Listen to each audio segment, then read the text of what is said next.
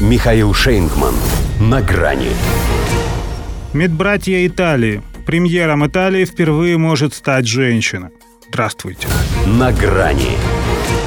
Это как если бы Францию вдруг возглавила Марин Ле Пен. Или в саму Италию вернулся бы Бенито Муссолини, реинкарнированный в даму. Что, кстати, если верить всему, что они говорят, не кажется такой уж фантастикой. Хотя, несмотря на все толки и сплетни, Джорджии Мелони все-таки еще не хватает мировой известности, достаточной для того, чтобы по одному ее имени можно было понять глобальность итальянских перемен. Поэтому пока нужны более раскрученные географические и исторические аналогии. Впрочем, главное, что итальянцы точно знают, кого они себе выбрали. Возможно, первую женщину премьер-министра в своей истории. Причем женщину, которая, что по нынешним временам уже мужской поступок, вслух гордится тем, что она женщина, мать и христианка. И где-то на Вашингтонщине зло прикусила губу Карин Жан-Пьер, добывшая себе место совсем иными характеристиками – чем добывала должность глава Еврокомиссии Урсула фон дер Ляйен, до сих пор большой-большой секрет, хотя все знают, что она гинеколог. Но точно не от большого ума она попыталась прервать естественный процесс рождения новой политической фигуры, как минимум европейского масштаба. Немка едва ли не запретила суверенной стране голосовать за правоцентристов под угрозой наказания.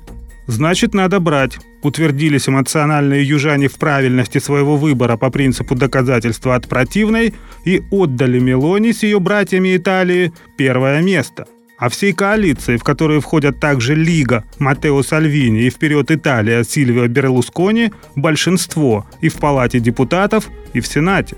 Иными словами, власть теперь здесь правые будут делить по-братски.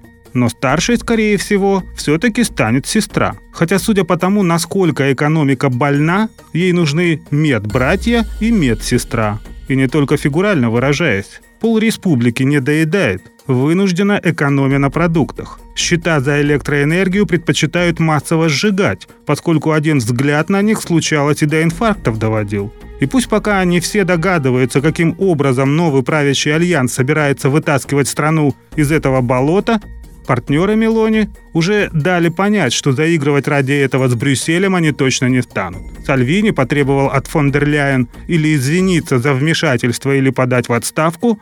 Берлускони намекнул, что было бы лучше для всех, если бы Путин заменил украинский режим адекватными людьми на том завершил бы свою военную спецоперацию.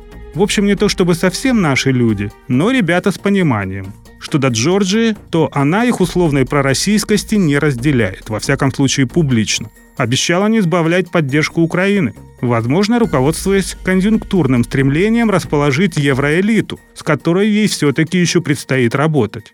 Хотя о ней говорят, что принципам своим не изменяет. И если уж исповедует патриотический прагматизм, то довольно скоро поймет, что с прислуживанием укронацистам он мало сочетается. В любом случае, на всяких евротусовках она, вероятнее всего, будет держаться Виктора Орбана.